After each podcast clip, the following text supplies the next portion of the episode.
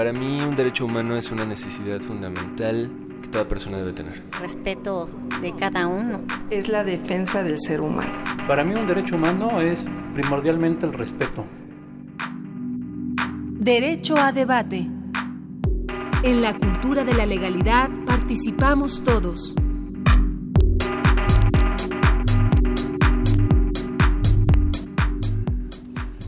Hola, ¿qué tal? Muy buenos días. Como cada lunes los saluda su amigo Diego Guerrero. Estamos en Derecho a Debate en la cultura de la legalidad. Participamos todos y el día de hoy vamos a tener un programa bastante interesante. Vamos a tener a cuatro estudiantes, un estudiante de dos estudiantes de Ecuador, uno de Venezuela, eh, bueno, uno de Venezuela, una estudiante de Colombia, que nos van a acompañar estos tres últimos vía telefónica. Eh, para hablar de un contexto muy importante y es precisamente cómo está la democracia en Latinoamérica, qué ha pasado en Latinoamérica en los últimos años sobre un contexto social, político, histórico, sobre diversos países con los cuales tenemos vínculos muy cercanos y hay una estrecha eh, relación, pero sobre todo también entender cómo está Latinoamérica es entender muchos aspectos. Eh, nos hubiera encantado incluso también, y seguramente lo haremos más adelante, entender también un contexto importante al cual me voy a referir en este momento, que también es el de Brasil, un país en el cual eh, yo hace un par de días lo platicaba con los amigos, cuando se lastima la democracia en cualquier país latinoamericano, en cualquier país, se está lastimando la democracia en el mundo.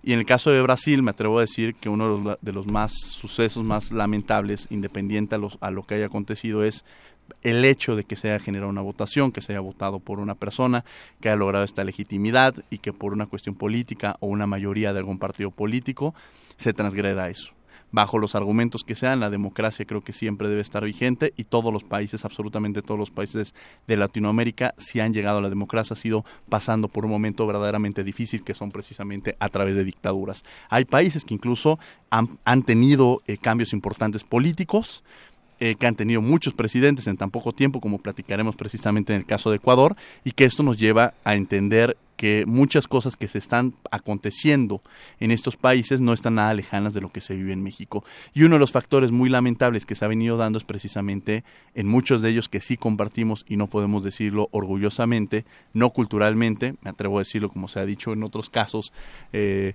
el en algunos personajes en este país, pero sí desde otra perspectiva, y es el tema de la corrupción. Y creo que la corrupción en cualquier sistema político es el que transgrede la democracia. Se piensa que la democracia muchas veces es una varita mágica que nos va a solucionar todos los problemas, que cuando hablamos de democracia y se llega a un sistema democrático, eh, va a solucionar todo.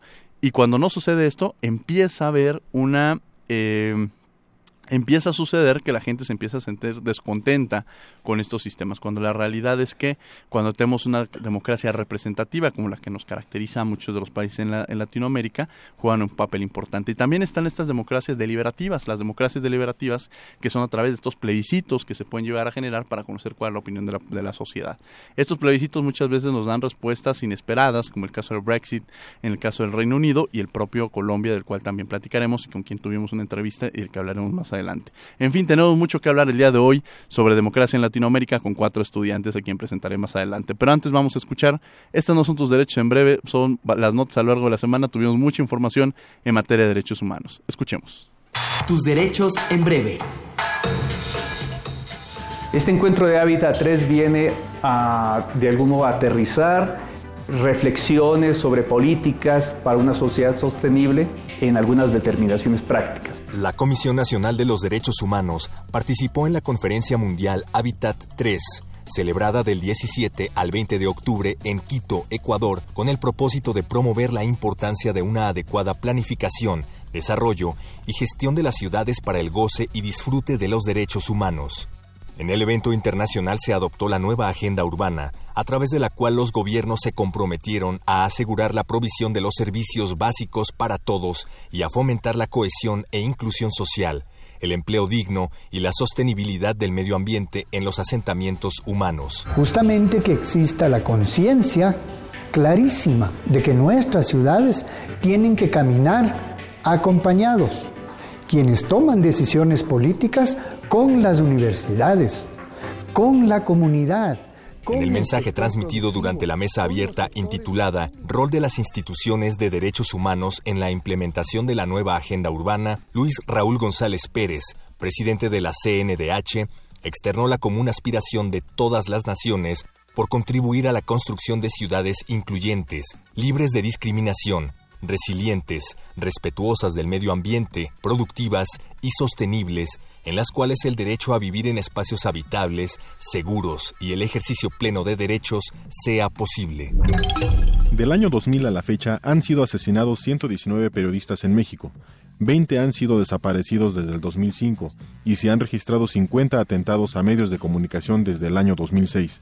Expertos en derechos humanos y libertad de expresión evalúan el mecanismo para la protección de personas defensoras de derechos humanos y periodistas, al encabezar junto con el subsecretario de Derechos Humanos de la Secretaría de Gobernación, Roberto Campas Cifrián, la presentación del libro En defensa de periodistas y defensores de derechos humanos en riesgo, el presidente de la CNDH explicó que los agravios contra periodistas, medios de comunicación y defensores civiles han sido documentados por diversas organizaciones nacionales e internacionales. Recordó que en febrero pasado, el organismo nacional emitió las recomendaciones generales número 24 sobre el ejercicio de la libertad de expresión en México, asimismo la 25, sobre agravios a personas defensoras de derechos humanos, donde señaló el contexto de riesgo que enfrentan y la necesidad de que las autoridades de los tres órdenes de gobierno realicen acciones de política pública que abonen en la prevención de las agresiones de las que son víctimas. El mejor antídoto, el mejor remedio, la mejor fórmula de prevenir que se agreda a periodistas y defensores de derechos humanos es abatir la impunidad. El 2 de noviembre, Día Internacional para poner fin a la impunidad de los crímenes contra periodistas, este organismo nacional subraya que quien atenta contra el ejercicio de la libertad de expresión también lo hace contra la sociedad mexicana y sus instituciones democráticas, por lo cual es urgente que todas y cada una de las agresiones o crímenes contra periodistas se investigue, esclarezca y sancione conforme a derecho. En el marco del 45 Congreso Nacional Ordinario y la Asamblea General de la Federación Mexicana de Organismos Públicos de Derechos Humanos celebrado en La Paz, Baja California Sur, los días 27 y 28 de octubre, los ombudsperson del país desahogaron una agenda de trabajo en la que autonomía normativa y presupuestal, el protocolo de Estambul y reparación integral a víctimas fueron los temas principales. En la puesta de los trabajos, el gobernador del estado, Carlos Mendoza Davis, ratificó su compromiso de respeto irrestricto a los derechos humanos y de trabajar por la autonomía normativa y presupuestal de los ombudsperson. El presidente de la CNDH, Luis Raúl González Pérez, dijo que estos organismos defienden la legalidad, el Estado de Derecho y que la actuación de los servidores públicos sea apegada al marco jurídico que los regula. En las sesiones de trabajo del Congreso, señaló que la autonomía normativa y presupuestal debe entenderse como la facultad de todas sus atribuciones.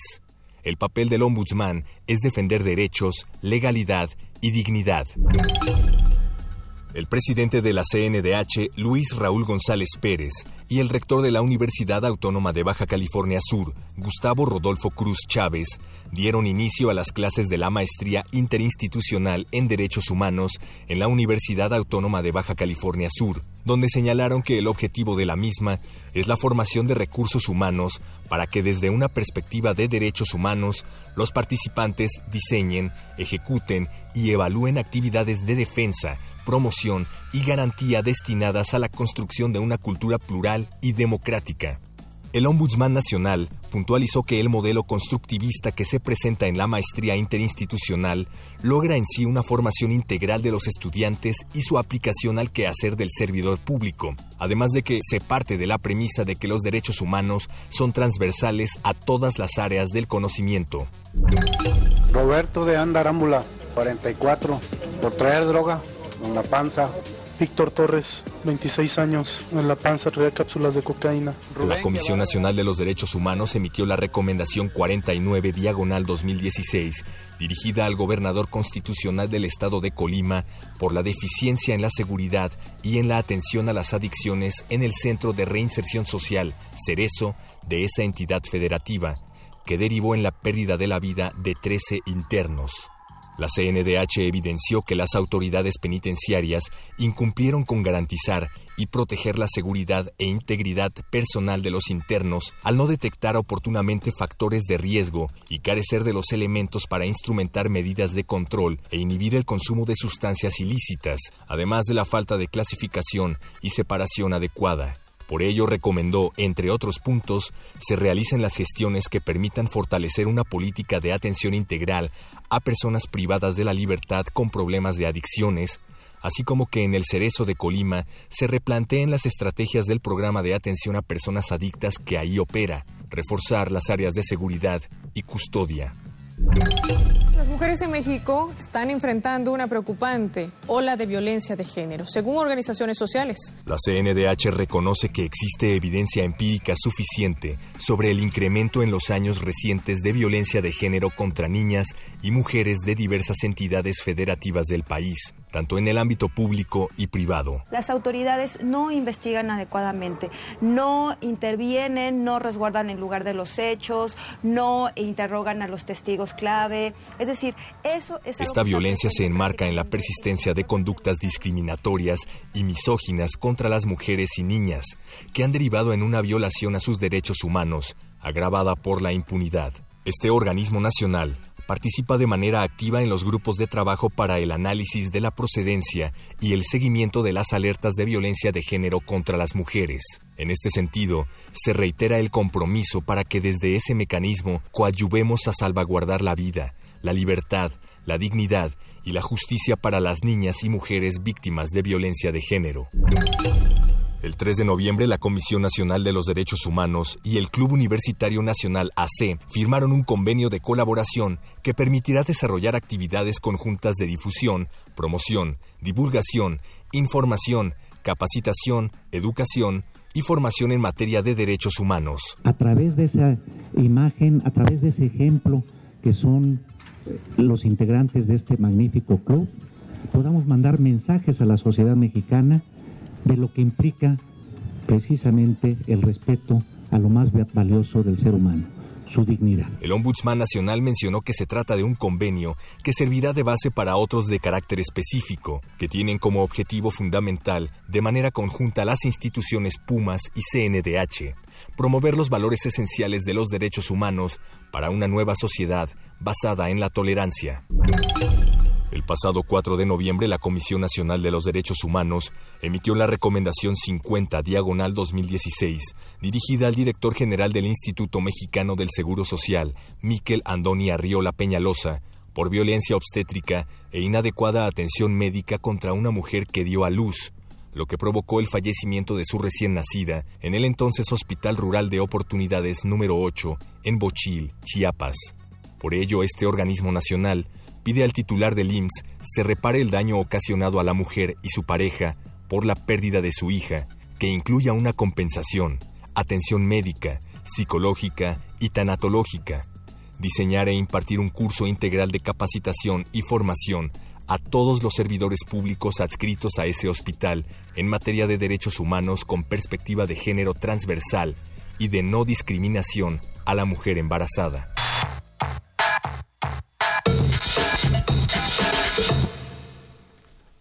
Bueno, esas fueron las notas de la semana, bastantes notas tuvimos, bastante información en materia de derechos humanos. Y bueno, como les he comentado anteriormente, eh, vamos a hablar de un tema eh, que genera una, un gran interés, que es el tema precisamente de la democracia en Latinoamérica.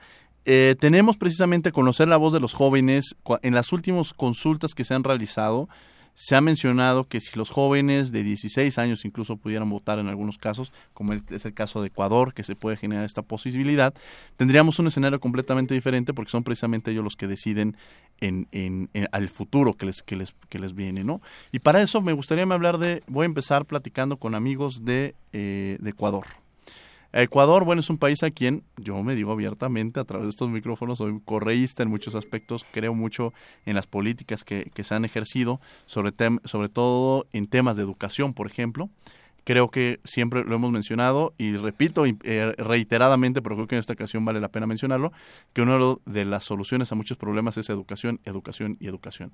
Y creo que Educador ha trabajado en esto. Muchos problemas ha habido en otros temas, que bueno, estos platicaremos más adelante.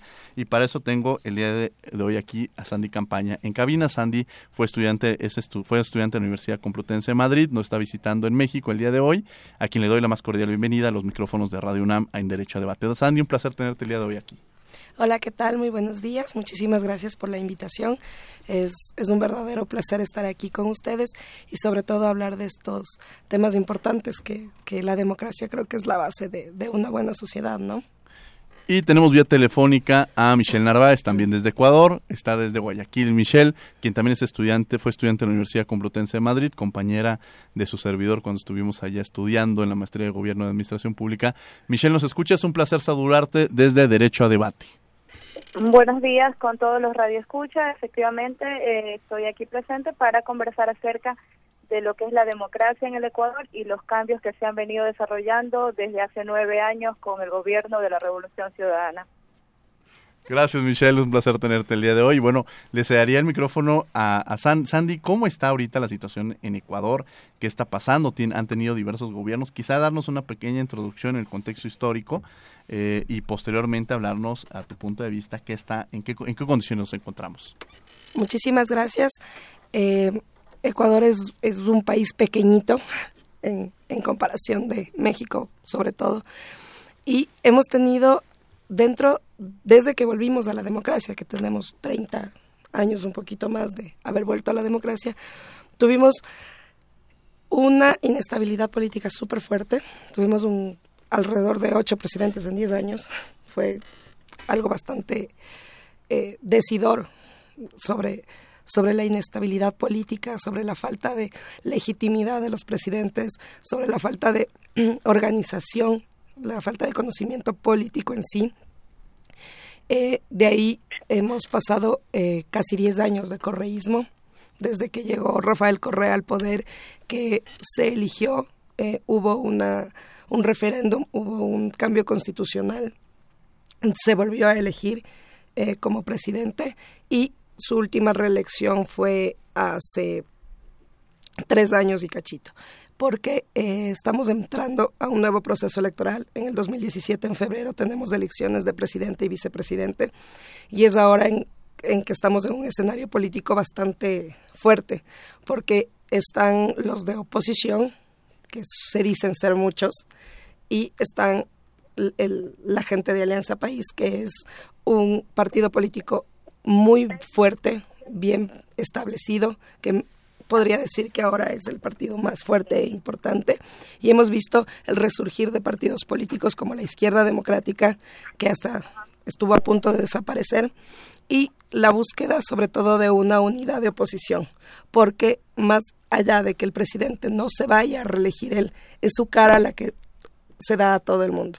Entonces, es el es, es todo el, la necesidad de unidad de la oposición para poder vencer a el presidente y más que el presidente al, al partido político Alianza País. Lastimosamente esta unidad fue buenas intenciones, se reunieron muchas veces y ya se había hablado de una unidad de, de oposición, pero no se ha dado. Lastimosamente creo que el, el, el afán de poder va más allá de la necesidad de cambiar el estilo de, gobierno de ahora. Claro. Y bueno, lo mencionaba, este, y voy a citar a, este, en un momento dado a Correa decía que antes las madres lloraban por sus hijos. Eh, porque no había posibilidades, no había condiciones en Ecuador y que hoy esas mismas madres siguen llorando a sus hijos porque tienen la posibilidad de irse a estudiar a un posgrado al extranjero, como fue el caso de Michelle. Michelle, ¿cómo están las condiciones ahorita en Ecuador? ¿Qué está pasando? Bueno, eh, efectivamente, como ya comentaba, estamos en una época de elecciones. Eh, muchas cosas son las que se dicen, muchas cosas son las que se sacan a la luz, pero no. Se nos acaba de, cortar la llamada. Ahorita volveremos este, a enlazar a Michelle pero platicamos precisamente con, este, con, eh, con Sandy sobre precisamente esta situación que estamos pasando por, por Ecuador. Vienen elecciones, eh, Alianza País, el, el, verde, este rimbombante que tienen, eh, puede generar la posibilidad de que se mantenga en el poder o también una, una oposición. Ocho presidentes en diez años. Esto desde luego genera una estabilidad política tremenda. Sí, fue, fue muy, muy grave fue bastante grave. También tenemos el tema de que nos dolarizamos. Fue la crisis más fuerte que ha tenido Ecuador en el año 99, que nos llevó a la dolarización, que un inicio la dolarización fue una catástrofe para, para el país. Estuvimos en una crisis muy fuerte de la cual estamos saliendo. Bueno, salimos y, y es, es de reconocer que la llegada del correísmo y que se mantuviese la misma línea política de gobierno ha servido un montón para que se estabilice y el, el país y también tuvimos una época en la que el, petróleo estuvo muy alto. Híjole, pues estaba platicando este tema de dolarización. Regresamos, tenemos de nuevo en la línea a Michelle. Michelle, eh, te estamos escuchando, se nos cortó la llamada, una disculpa. Así es, bueno, como te decía, eh, se están diciendo muchas cosas, pero no necesariamente se tienen los respaldos de lo que se dice. Yo como ecuatoriana que he vivido este cambio de época. Hola, hola, se nos volvió a cortar. Ah, te escuchamos, te estamos escuchando, sí. sí. Cuando se dio la crisis bancaria y ahora el cambio que se está dando, donde se aporta mucho en la educación, eh, jóvenes de muy escasos recursos que no tenían el acceso a una educación de calidad, ahora la tienen. Existen las escuelas del milenio, que son escuelas con tecnología de punta, a la que pueden acceder de manera gratuita. No pagan ni un centavo, está cubierto la alimentación, eh, los uniformes, los libros, todo completamente. Y aquellos estudiantes que se destacan luego pueden acceder a las mejores universidades del mundo con becas que se les otorga. Entonces es un cambio definitivamente radical y que debe de continuar. Sí, sin lugar a dudas. Oye, y Ayachay, ¿qué nos puedes platicar también de Ayachay, la Universidad de Conocimiento? Efectivamente, Yachay es la Universidad del Conocimiento, es un proyecto de una ciudad universitaria donde vinieron con rectores este, destacados, doctores, eh, universidades como Harvard y algunas universidades de Estados Unidos, para presentar ese cambio, ese cambio de matriz productiva, de no depender del petróleo sino de la tecnología, de la educación, de la industrialización. Entonces, a través de esta universidad es lo que se busca ese tipo de cambios. ¿Qué viene ahora en el proceso? Van a tener recientemente elecciones. ¿Cómo se, cómo se vislumbran las elecciones? Precisamente retomando este tema de la democracia, eh, ¿cuál es tu opinión y tu perspectiva hasta, ante este suceso que está muy cercano? Bueno, las elecciones eh, se ve que hay una mayoría en cuanto al partido de gobierno. Existen asimismo ciertos partidos aliados que también sumarían a la mayoría. Eh, en cuanto a la oposición, se ve que hay mucha división. Eh, actualmente tenemos como unos siete candidatos presidenciales de la oposición, que lo que se ve es que no busca trabajar a nivel país, sino de sus propios intereses. Pues bueno, vamos a estar muy al pendientes de lo que está sucediendo, de lo que va a pasar este, en Ecuador, en las elecciones. ¿Cuándo son las elecciones? El 17 de febrero. Pues bueno, el 17 de febrero tendremos si hay, eh, si se mantiene esta revolución, como la mencionan, esta revolución social que se ha venido dando en Ecuador, o si se genera un cambio eh, a través de la oposición. Pero bueno, pues como tú lo mencionas, eh, va a pueden pasar muchas cosas de aquí a febrero y sobre todo tener una oposición tan dividida, pues bueno, podrán pasar de todo en, en la política, nada es seguro, ¿no, Michelle? Así es, efectivamente. Entonces puede ser también algunos que apuntan a una segunda vuelta. Lo que habla, se habla desde el partido de gobierno es que en una sola vuelta se gane con mayoría. Pues bueno, vamos a estar muy atentos. Michelle, te agradezco mucho, te mando un fuerte abrazo con el cariño de siempre para tomarnos una respectiva Pepsi con pizza. Muchas gracias. Abrazo grande y, te agradezco.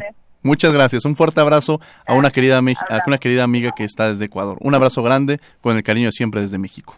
Y bueno, esta fue eh, esta fue la, eh, la, mirada de alguna manera eh, de, de, una ecuatoriana. Sandy, ¿cómo ves esta, esta posición? También tu, tu, punto de vista respecto a las elecciones que también ya se vienen.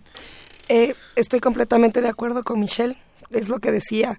Si bien en inicio, desde que empezaron a formarse o a mostrarse las caras visibles presidenciales, se hablaba de una unidad de oposición, porque digo, el partido a vencer es todo el, aparataje político que tiene Alianza País, que también utiliza muchísimo eh, el hecho de que el presito se habló de una unidad, hubieron varias conversaciones, de hecho ya hasta se pudo decir que había un candidato de la unidad, su ansia de poder les ha ganado, es, es verdad, tenemos siete candidatos que si en realidad queremos o quisieran vencer a, deberían sacar uno. Sea, es nada más, si estamos luchando por el país, si queremos gobernar, si queremos un cambio real, si queremos, tenemos que dejar nuestras individualidades a un lado. O sea, trabajar en conjunto. Yo creo que no es necesario el hecho de estar ahí, ser la cara visible para poder hacer algo muy bueno por el país. Si queremos hacer algo por el país, podemos trabajar desde un millón de frentes, pero no, fue más, más las individualidades y, y el descontexto que ha hecho que, que tengamos una amplia carta de, de candidatos y tenemos dentro de, de, de, Alianza País al ex vicepresidente de la República, que es Lenín Moreno, que hizo mucho trabajo en el tema de discapacidades. Creo que es una de las, de las cosas más, más importantes que ha hecho y como vicepresidente es el actual vicepresidente de, de la República. Bueno, pues este es parte de lo que está pasando en Ecuador. Eh, hace un par de semanas tuvimos la oportunidad de hacer una entrevista a Julio César Ortiz Gutiérrez, quien es académico. Bueno, ya hicimos una presentación, la escucharán ahorita en la cápsula. Y hablamos sobre un tema, hablando de estos temas de la democracia, uh -huh. sobre esta consulta que se vivió en Colombia. Escuchemos la entrevista. Julio César Ortiz Gutiérrez es abogado egresado de la Universidad Externada de Colombia, especialista en Derecho Público Comparado del Instituto de Estudios Europeos de Turín, Italia. Tiene estudios en la UNAM y es profesor ordinario de Derecho Constitucional en la Universidad Externada de Colombia. Presidente del Instituto Iberoamericano de Derecho Constitucional, sección Colombia. Se ha desempeñado como magistrado y presidente del Consejo Superior de la Judicatura y de la Sala Administrativa. Entre sus publicaciones se encuentra Poder Político y Orden Social, publicados en México por la Universidad Nacional Autónoma de México. Bueno, pues empezaríamos con el tema. Fue para muchos una sorpresa. Para, a título personal fue una sorpresa los resultados eh, que se dieron del plebiscito. ¿Qué pasó? ¿Cuáles son, ¿Cuál es su análisis de estos resultados, doctor? Yo no he acabado de digerir ni de analizar completamente las causas que generaron eh, la mayoría tan precaria en favor del no, es decir, del rechazo a la política del gobierno de acordar con las FARC un protocolo y unas reglas de incorporación a la política que además significaba eh, beneficios penales, beneficios eh, económicos y otra serie de consideraciones relacionadas con la tierra, la educación, en fin, la incorporación al mundo de la política y, al trabajo de los guerrilleros de las FARC se comprometieron en este proceso de paz. Yo pienso que en Colombia existe todavía una gran tradición, una gran cultura fortalecida en los últimos años por el gobierno de Álvaro Uribe y varios de sus amigos del odio. Todavía tenemos mucha, mucho resentimiento, eh, odiamos a quienes nos han causado dolor en nuestras familias, a quienes han destruido nuestro patrimonio, a quienes han desaparecido y asesinado y encarcel eh, retenido, secuestrado durante muchos años de nuestros familiares. Eso no se pudo superar. Aun cuando el énfasis de la campaña en favor del sí y del gobierno fue el de la paz y el perdón, no lograron superar ese, ese escollo. Pienso que además eh, el, gobierno de Colombia decidió hacer él solo con, algunos grupos de víctimas la campaña y no fue capaz de ganarla con la suficiente eh, mayoría para derrotar a ese odio. Eh, creo que el gobierno se equivocó en el discurso porque antes de hablar de paz y de perdón y de reconciliación el gobierno y las FARC debieron haber aceptado la realidad. Es decir, se trata de una especie de capitulación de la guerra en el sentido militar. Eso no se le dijo a la sociedad. Ese no fue el eslogan que hubiese podido convencer a quienes odian, a quienes odian todavía, a quienes son víctimas. Y por el contrario, fueron manipulados con el manejo mediático y hoy de redes sociales de mentiras, de tergiversaciones, de exageraciones y de engaños en relación con el contenido del acuerdo. En tercer lugar, yo pienso que las FARC también perdieron el norte de del estadio en el que se encuentra su lucha histórica y no fueron capaces de reconocer que cometieron graves delitos, que violaron de manera terrible derechos humanos, no solamente en pequeños grupos de combatientes, sino además en personal civil, como en el Club Social del Nogal, como en la iglesia de Bojayá, como en muchos otros lugares. El no pedir perdón, efectivamente, sino simplemente manifestar su voluntad de desarmarse y de reincorporarse a la vida civil no convenció. Es una serie de factores históricos y de factores políticos recientes que hicieron que el gobierno no fuera capaz de recaudar mm, siquiera un millón de votos más que los enemigos de la, de, la, de, la, de la paz o del acuerdo. En Colombia además existen fuerzas eh, de extrema derecha que, han, que todavía militan en la conciencia de muchos actores de la vida económica y política. Tenemos personajes como el, señor Alejandro Ordóñez Maldonado, denominado entre comillas Procurador General de la Nación, que en realidad no es un procurador en el sentido eh, constitucional contemporáneo, sino es una especie de inspector general de los funcionarios públicos y una especie de vocero eh, de los intereses de la nación, eh, que se declara cristero, imagínense ustedes a estas alturas de la vida, eh, eh, de extrema derecha, ideológicamente supremamente conservador, enemigo de las modernas tendencias en torno de las parejas del mismo sexo, de la adopción eh, también de parejas del mismo sexo, de la eutanasia, del aborto, etcétera, y enemigo de las políticas de reconciliación. Pero además también encontramos otros actores importantes en la vida nacional como las, las comunidades religiosas, las órdenes y las iglesias, eh, no solo la católica, sino también de otras denominaciones que militaron muy efectivamente contra el proceso electoral. Creo que la gente no entendió que se trataba de un plebiscito, de una política o por una política y, y, no de un referendo de unos textos.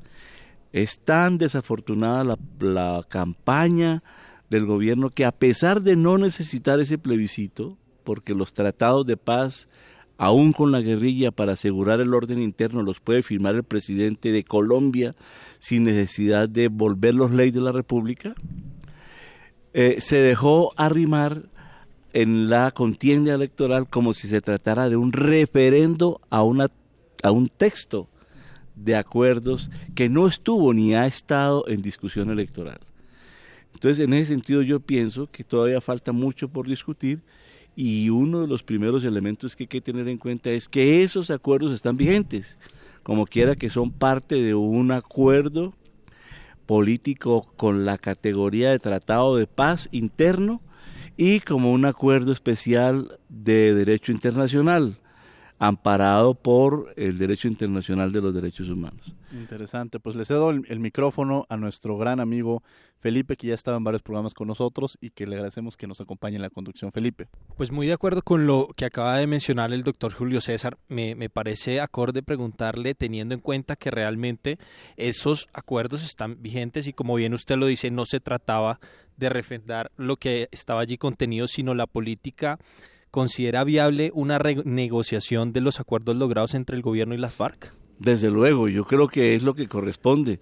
El gobierno debe sentarse de nuevo con la guerrilla y de otra parte sentarse en otra mesa con los promotores del no, en todo caso con testigos de categoría de expresidentes y de premios Nobel para que verifiquen la buena voluntad de las partes para llegar a un acuerdo que implique el desarme, la, desmovilización, no solamente de la guerrilla, sino también de las unidades militares contra guerrilla, para efectos de que la paz se consolide de verdad y poder despejar el camino de las mentiras, del engaño, de la tergiversación de los seguidores de el no particularmente, tal como quedó demostrado por las declaraciones de eh, la cabeza de la campaña del no, el señor Juan Carlos Vélez Uribe, quien señaló cómo habían utilizado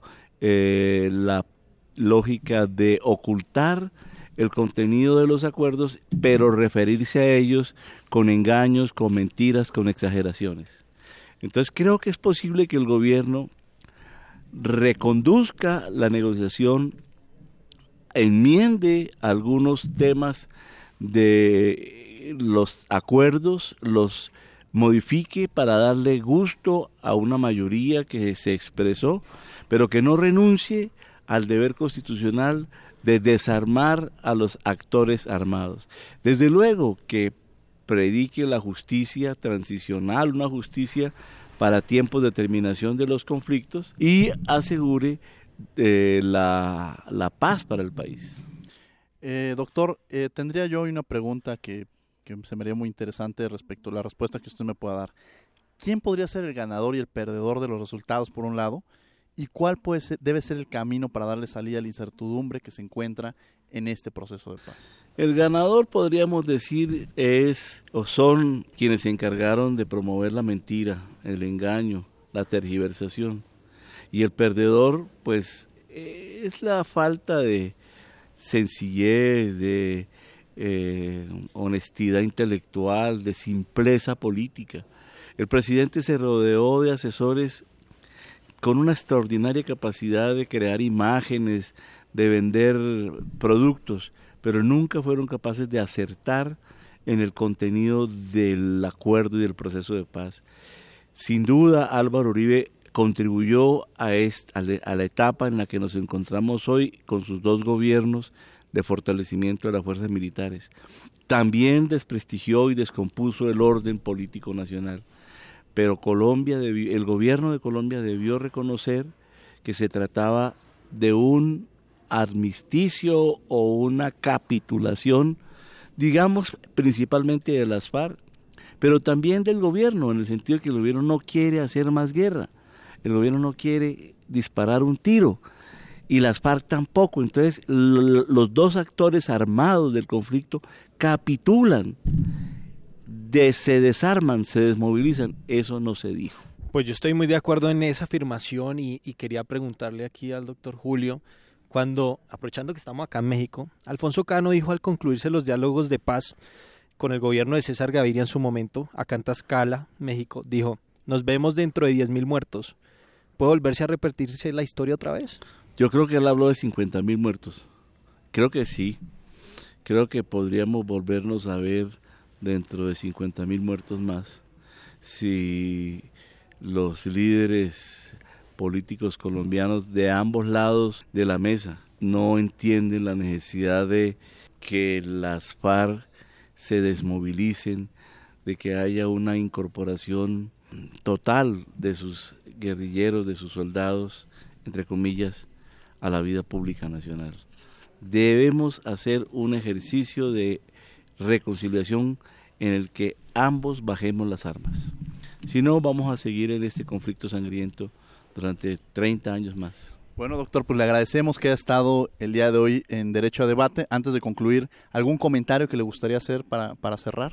No, pues yo admiro mucho la, la academia y la cultura del derecho en México. He tenido la oportunidad de conocer en esta universidad pues a su rector Carpizo, a don Diego Valadez, a Luis Raúl González, el eh, defensor del pueblo, como diríamos, el, el, presidente de la Comisión Federal, y a muchos grandes juristas como don Sergio García Ramírez, entre otros, por quienes nosotros los juristas colombianos profesamos admiración particularmente por don Héctor Fix Zamudio, quien creo que ya ha alcanzado la gloria en su vida profesional y, y a quien le auguramos salud y mucho bienestar para que contribuya con sus luces al desarrollo de la, de la sociedad mexicana.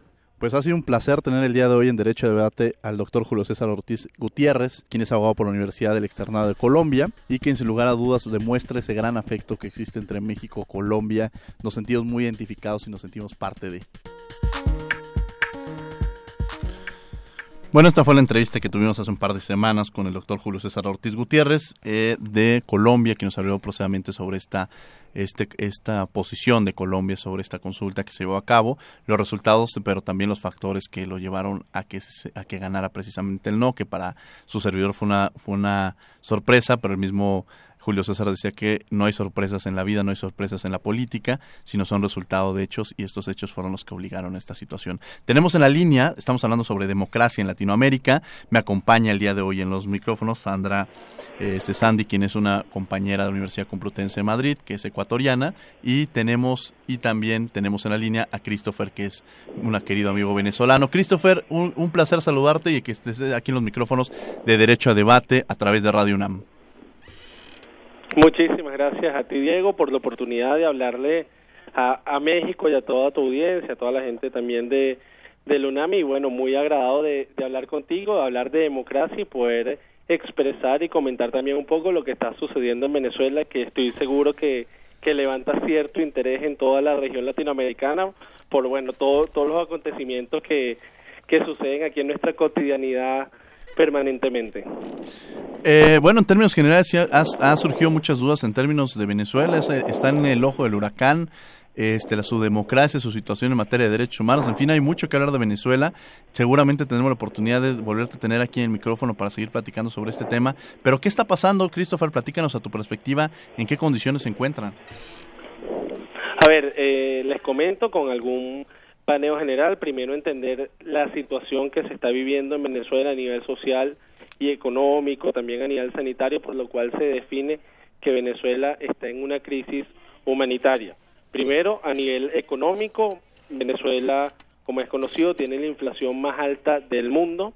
Este año cerrará alrededor de un 700%, que, que sin duda es ese factor que más empobrece a todos los venezolanos. Además de ello, si hablamos a nivel de empleo, 6 de cada 10 venezolanos, es decir, alrededor del 60% del país está entre el desempleo y la economía no formal, ¿ok? Y luego del 40% restante, un 21% está dentro del sector público, para entender lo que, que, que, sucede en Venezuela. Luego a nivel eh, social, si se quiere, en Venezuela ha empezado a subir nuevamente la pobreza por distintos por distintos factores. Primero porque las políticas gubernamentales de los últimos años estaban bajo un patrón de transferencias no condicionadas una suerte de asistencialismo con con un enfoque bueno político electoral de, del gasto público en la medida que el gobierno venezolano ha dejado de percibir los mismos ingresos que venía percibiendo por las altas rentas petroleras evidentemente las personas que eran beneficiadas de ciertos programas sociales y ciertas transferencias han vuelto a recaer en bueno un, en, en una situación de pobreza ya que la misma no se superó estructuralmente. Además de ello en Venezuela tenemos una fuerte muy fuerte crisis de, de falta de alimentos y de medicinas que yo creo que eso es una de las cosas que más llega a, los ojos del mundo las colas las protestas etcétera y que y que en efecto o sea aquí y, y lo vivo y lo, he visto, yo tengo familiares que, que ya no comen tres veces al día, que comen dos veces al día, aquí ya es una conversación común, decir, mira, le abrí nuevos huecos a, a la correa del cinturón para poderme cerrar los pantalones. Hasta hace muy poco un compañero aquí de, de la Asamblea Nacional, donde donde laboramos, bueno, se desmayó en el trabajo y después vimos qué le pasó, es que, bueno, en efecto, es un hombre, está pesando ahora 45 kilos, está adelgazando, aquí hay un tema serio de desnutrición, es muy común ver a la gente rebuscando la basura comida, etcétera, e igualmente la crisis a nivel de, medicinas está siendo muy muy potente, o sea, no hay capacidad de importación debido a que el gobierno había asumido el rol prácticamente total de la importación, dejando de, de lado el mercado y las empresas privadas por una bueno una política de Estado que han venido generando, o sea, tratando de, de quitarle peso a la empresa privada dentro de la sociedad y pues tenemos la, los resultados que tenemos hoy en día.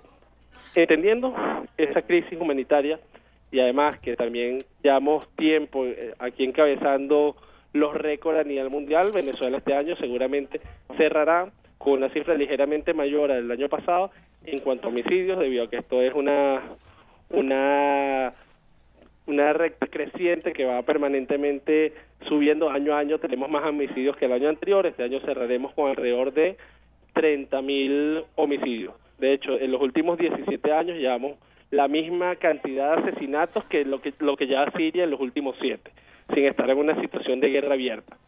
Entonces, entendiendo que estamos en una crisis social, una crisis económica, una crisis humanitaria, también nos encontramos en una crisis política. Desde diciembre del año pasado, eh, la Asamblea Nacional fue ganada por la, opción democrática, por la Mesa de la Unidad Democrática, por la oposición venezolana, con bueno un resultado bastante abrumador, teniendo dos terceras partes del, del Parlamento Nacional, a pesar de que en Venezuela las elecciones no son un proceso sencillo, no son elecciones auténticas, limpias, libres y justas, sin embargo se obtuvo un resultado bastante contundente. Y posterior a eso la Asamblea Nacional ha ido perdiendo fuerza debido a que el Estado en su totalidad está, a excepción del Poder Legislativo, está al servicio de un proyecto político y desde el Ejecutivo Nacional, el Poder Electoral, que en Venezuela es un poder particular, más el Tribunal Supremo de Justicia, que es el, Poder Judicial, apoyados por, evidentemente, el control de los recursos económicos y las Fuerzas Armadas, han ido quitando facultades y atribuciones a la Asamblea Nacional por distintas vías, por distintas vías con cierta apariencia de legalidad, pero que violan flagrantemente la, la Constitución Nacional. Entonces ahí hemos entrado en una crisis de gobernabilidad, una crisis institucional, debido a que ha, ha habido un fuerte desconocimiento de la Asamblea Nacional. Y para complementar este, este primer resumen, que es complicado hacer un resumen de la situación venezolana en este en este corto tiempo, sí, eh, pero para complementar un poco, Venezuela ha estado, porque lo permite la Constitución Nacional, empujando a que se realice un referéndum revocatorio. En Venezuela la Constitución permite revocar los cargos electos cuando cumplen la mitad del periodo, pueden ser revocados. En Venezuela ha existido, por parte de la Unidad Democrática, un esfuerzo para lograr las condiciones y cumplir una serie de normativas que además se han ido inventando sobre la marcha y se han alargado los procesos, etcétera, para hacer un referéndum revocatorio en contra del presidente de la República, Nicolás Maduro. Sin embargo, bueno, a pesar de las distintas trabas, se, se ha ido logrando la, bueno, los distintos pasos para consolidar el referéndum revocatorio, pero hace, no sé, unas tres semanas, el Poder Judicial anuló simplemente el proceso, alegando, bueno, cualquier cantidad de excusas, el proceso fue anulado. Eso agudiza la crisis política que está en Venezuela y ha habido un escenario de movilización en la calle, una serie de, de confrontaciones donde la Asamblea Nacional ha llegado a iniciar un juicio político en contra de Nicolás Maduro que podría terminar con la declaración de la falta absoluta del presidente. Y más recientemente ante la amenaza de la oposición venezolana válida y legítima apoyándose en mecanismos de desafío político, de lucha no violenta y de movilización de la calle, ha dicho que marchará hacia el Palacio de Gobierno. Cuando sucedió eso, el gobierno de cierta forma cede o tiene una apariencia de ceder y bueno, convoca un diálogo, etcétera, con la intermediación del Vaticano. Sin lugar a dudas. Sin embargo, ajá. Sin embargo, en lugar a dudas, mi querido Christopher, nos quedan pocos, eh, un par de segundos más bien. Eh, me gustaría que concluyeras en algún punto que te gustaría saltar. Vale, lo concluyo para terminar este resumen. Ahora la oposición venezolana se encuentra en un diálogo con el gobierno buscando darle solución al conflicto. Sin embargo, vale la pena alertar que el gobierno venezolano no ha dado muestras de, de, de, querer tener un diálogo sincero, porque desde que se inició el diálogo han empeorado las condiciones de los presos políticos y han ingresado nuevos presos políticos a las cárceles. Bueno, pues estaremos muy al pendiente de lo que acontece en Venezuela. Nos, nos manejas un panorama delicado, fuerte y que esperemos que las condiciones mejoren. Christopher, un abrazo fuerte desde México para Venezuela, desde los micrófonos de Derecho a Debate y a título personal, con el gran cariño de siempre, un amigo y compañero de la Universidad Complutense de Madrid. Gracias, Christopher. Muchísimas gracias a ustedes, estamos en contacto. Gracias, un abrazo y bueno, regresamos, estamos, le agradecemos a Christopher que nos haya acompañado. Eh, Sandy me está acompañando los micrófonos. Sandy, pues bueno, estas son las condiciones que se encuentran ahorita en Venezuela. Sí, es, es una realidad bastante dura. Creo que eh, para todos los, los latinoamericanos es, es, es, fuerte saber que un país tan cercano está pasando por este tipo de cosas y que a pesar de todas las acciones que se han querido emprender, sigue sumido en la crisis tan fuerte que está y que no sabemos cuándo va a salir. Ahí nació el socialismo del siglo XXI y veo, vemos cómo está terminando, ¿no? Sin lugar a dudas, Sandy. Tenemos en el micrófono a una amiga, Mónica Parada, que también es egresada de la Universidad Complutense de Madrid, eh, compañera colombiana. Eh, Mónica, precisamente hace un par de minutos tuvimos una entrevista con Julio César Ortiz Gutiérrez, quien nos hablaba sobre un tema, el plebiscito que tuvieron en Colombia. Mónica, un placer tenerte en los del micrófono de Derecho Debate. Hola, buenas tardes, ¿cómo están todos? Muy bien, Mónica. Pues oye, me gustaría que ver desde tu punto de vista, desde tu perspectiva, eh, ¿qué pasó en Colombia? ¿Cómo están las condiciones en Colombia? bueno, es una situación difícil. La verdad es que creo que todos los colombianos estamos un poco a la expectativa de lo que ocurra. El gobierno ha estado siempre a conversar. El plebiscito fue una gran como oportunidad. Eh, vimos que había un gran abstencionismo que siempre se ha caracterizado en nuestro país pero realmente fue duro para muchos colombianos ver la respuesta de los que votaron, ¿sí? Tener unas elecciones tan reñidas, ver la, eh, como la división que había en el país tan clara, eh, como estábamos muy polarizados y pues realmente fue una situación difícil para el país. Ahora lo vemos como una gran oportunidad porque fue la oportunidad de reunir a todos los que votaron por el no eh, el gobierno ha hecho un gran esfuerzo por esto y ha estado siempre pendiente de que los que votaron por el no y estuvieron en esa parte incluyan ahora sus propuestas.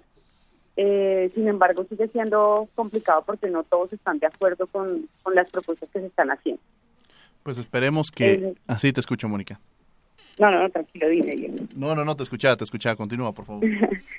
Los del no, pues sí han tenido diferentes reuniones acá en el gobierno y la gente lo que quiere es ya como conocer las respuestas, ver qué va a pasar y las negociaciones en La Habana finalmente en qué van a concluir. Los negociadores del gobierno han llevado las propuestas que ellos tienen, sin embargo creo que alguna parte del no está todavía en desacuerdo con lo que se plantea. ¿Cuáles son los principales razones por el que está, el, el tema de las personas que están se siguen con el tema del no? El desacuerdo principal está en las penas que cumplirían, pues en el hecho de que ellos no vayan a, pagar con cárcel. En algunos puntos también están en desacuerdo con las indemnizaciones, eh, con darle recursos a, la gente de la guerrilla. Creo que si uno pregunta en el común de los colombianos que votó por él, no, eh, muchas de las propuestas eran por eso, porque iban a tener unos salarios que de pronto ellos no tienen acceso, mientras que alguien que acaba de retirarse de la guerrilla va a tener un derecho adquirido al que muchos colombianos no lo tenemos. Bueno, pues estaremos muy al pendiente de lo que continúa en Colombia, un país muy hermano, con el que nos sentimos también muy identificados, eh, con mucha identidad y que hemos pasado por cosas muy, muy similares. Mónica, te agradezco que hayas estado el día de hoy en los micrófonos de Derecho a Debate. Te mandamos un afectuoso saludo aquí desde México hasta Colombia. Gracias por haber estado el día de hoy con nosotros. Gracias a ti, Diego, y que estén muy bien. Pues muchas gracias y vamos a estar seguramente en comunicación y le agradecemos a Mónica que haya estado con nosotros el día de hoy en Derecho a Debate. Bueno, pues estamos concluyendo el programa. Le pediría a Sandy que en un par de segundos resumiera y, hiciera algún comentario respecto al programa del día de hoy. Muchísimas gracias, Diego. Repetir el agradecimiento por la invitación. Creo que, que, creo que la democracia es un tema básico, más en Latinoamérica, que hemos tenido esta falta de legitimidad democrática por un montón de tiempo. Con respecto a Ecuador, me parece que debemos, se debe ver más allá del, del personaje, ¿no? Más allá de Correa, que está. Hay que seguir con las cosas que fueron bien, que hay un montón de cosas que se han establecido y que han ido muy bien, pero hay que corregir las que están mal y que evidentemente son muchísimas y por eso tenemos una crisis, estamos entrando en una crisis no solo económica, sino política y, y bastante social. El desempleo se ha disparado y un montón de cosas. Entonces, más allá de soy de oposición, soy de izquierda, soy de derecha, soy ecuatoriano y tengo que ver lo mejor para mi país, recoger lo que estuvo bien y cambiar lo que estuvo mal. Bueno, pues le agradecemos a Sandy que ha estado con nosotros el día de hoy en Derecho a Debate. Bueno, estuvimos hablando sobre democracia, agradecemos a Héctor Castañeda, quien es en voz en cápsula, en los controles técnicos Arturo, muchas gracias, en las redes sociales Karina Méndez, Sofía Cedeño, en producción mi queridísima Jessica Trejo por todo el esfuerzo realizado para poder eh, llevar a cabo estas llamadas telefónicas. Al micrófono estuvo su servidor Diego Guerrero junto con Sandri, eh, quien estuvo desde Ecuador y está desde Ecuador con nosotros. No olviden que nos escuchamos de ley el próximo lunes a las 10 de la mañana. Esto es Derecho a Debate. Radio UNAM y la CNDH presentaron Derecho a Debate. En la cultura de la legalidad participamos todos.